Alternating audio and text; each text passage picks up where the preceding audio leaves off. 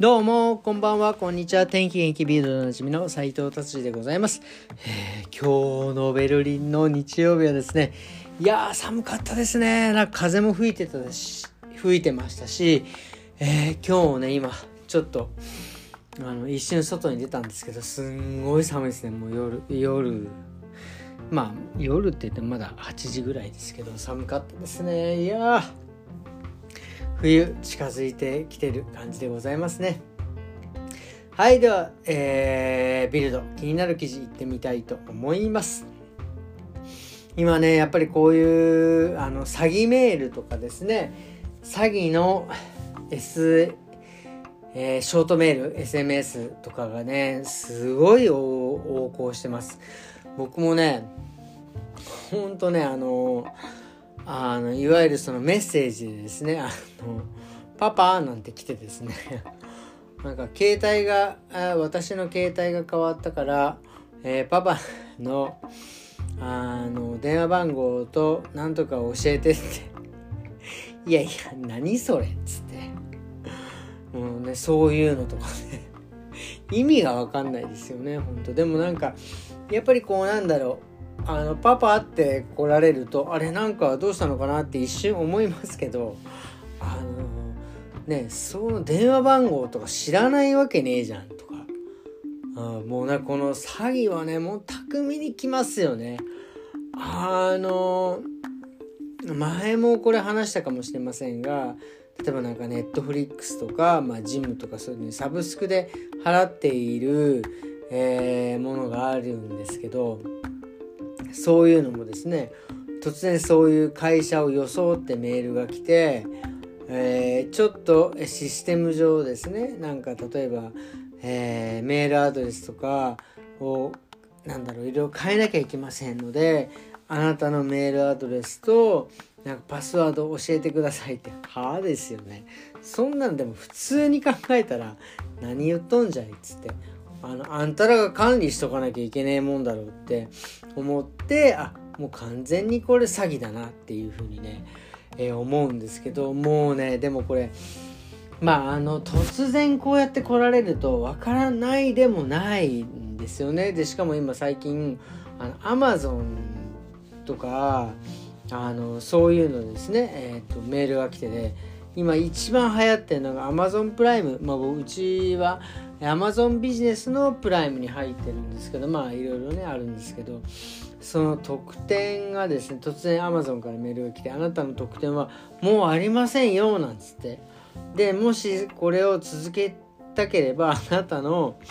パスワードとメールアドレス入れてくださいって。はあですよこれも。あ大体もうねパスワードをあのもう一回入力入力してくださいっていうのは大体詐欺なんでこれは本当気をつけてください。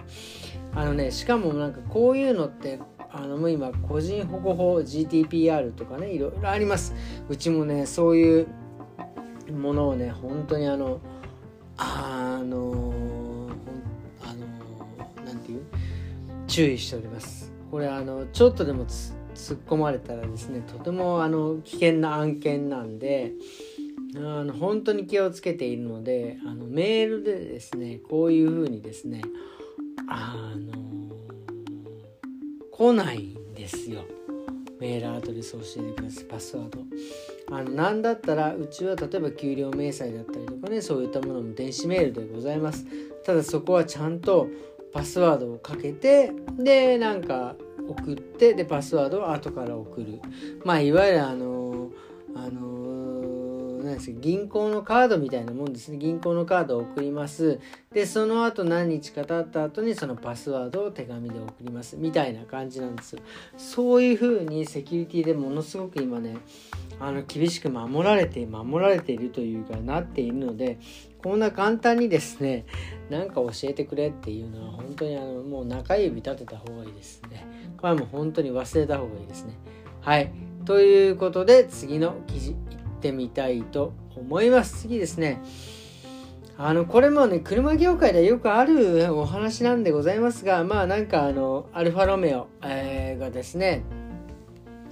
えー、まあフェラーリと提携したのかフェラーリのですねエンジンを搭載してるっ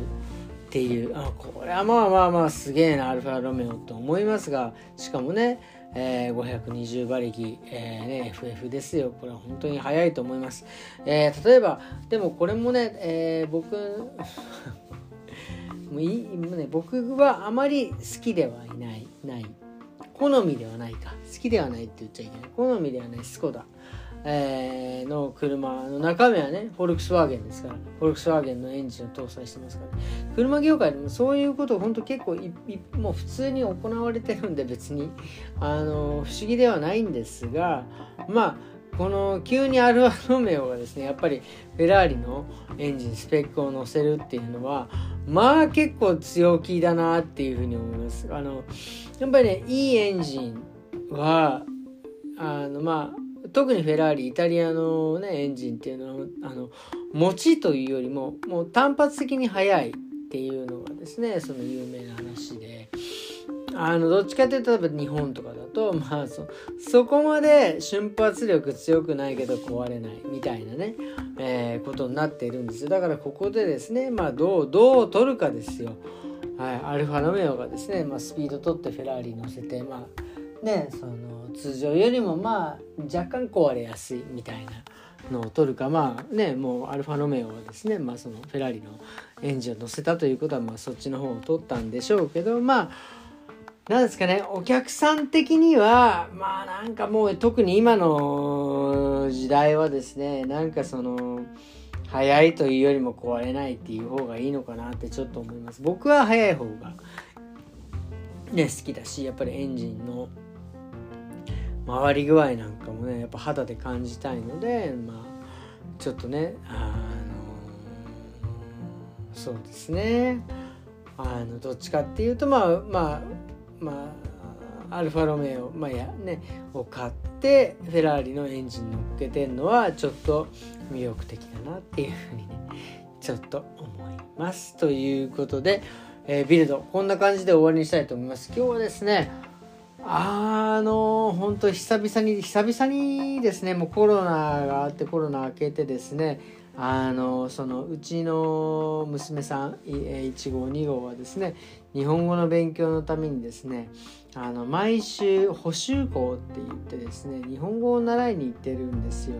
ほんで1年に1回ねなんかそれの合宿があって合宿の次の日にはですねえー、子供たちの、まあ、学芸会みたいのがあってですねそれをですねあまああの今日見に行ったんですけどもまあなんていうんですかねあの可愛かったですね。まあこう自分のね娘だからこうあんまり言うのもなんなんですが他の子供たちもね本当に皆さんねやっぱり普通子供たちみんな普通はうちの子もそうだけどドイツの学校に行っているんで基本やっぱりドイツ語が多いですけどやっぱねそうやって日本語を忘れないために、えー、日本語をねあのどんどん習得するためにやっぱりある学校でですねその学芸会みたいなのですねちゃんとまああのたどたどしい人も子もいます。でもねそれでも一生懸命日本語をね喋って本当に可愛いなと思って素敵な姿だなと思います。で特にやっぱりねあのうちの子もそうですけどやっぱり日本語を覚えることでですねあの選択肢が増えるわけですよね将来の。日本とも仕事ができる。もちろんね彼女たち彼らねみんなドイツで育っている。ドイツ語がもうネイティブなんでねドイツの中で生きていける。でさらに日本語がねその喋れていけばですね あのそっちの方でもね選択ができるというのは本当にでかいなと思います。これ本当にあのですねこれ僕声を大にして言いたいですね。特にやっぱり日本で、えー、日本人がですね海外で育っているあの海外のにいる日本人を日本日本国は大事にしないと絶対にいけないと思います。これ本当に絶対大事だと思う。これ救えるのは海外にいる日本人だと僕は本当に思っております。これねあのあんまりちょっとねこれ突っ込んだ話だとあの多分角が立って誤解を招くこあの恐れがあるのであんまりねお話はあの、まあ、誰かね何かプレミアとかがあればそれでお話ししたいしまあプライベートでお話しするね、えー、ことがあればお話ししたいと思います。これはもう絶対的にですねあの変えられる力を持っているというのはまあねっていうお話でございます。はい。はい。じゃあ次行きましょう。あ終わりま終わっちゃう。もうもう10分経っちゃったな。あらららららら。あの今日ね何話したか話したいことあったんですよ。まあいっか。まあじゃあ次の、えー、でいきましょう。もうね10分経ちましたんでね、えー、このね今日お話ししたかったことをですね、えー、はですねあの明日必ずお話ししますんで、えー、ぜひぜひ、えー、明日も聞いてください。これあの振りじゃないですよなんかそういう風にしてなんか明日も聞かせようみたいなことではなくてねちょっと今自分の中でだいぶ盛り上がってしまってですね ちょっと終わってしまいました、えー、なので、えー、明日またこの話をですね是非したいなっていう風に思っております。えー、もうねあの冬に近くなってきましたので、皆さんね風邪とかねひかずにですねもう週末もうそろそろ終わりですけどね、えー、張り切って来週明日からまたね頑張ってえー、いけたらいいなというふうに、えー、思っております。応援しております。それではまた明日。さようなら。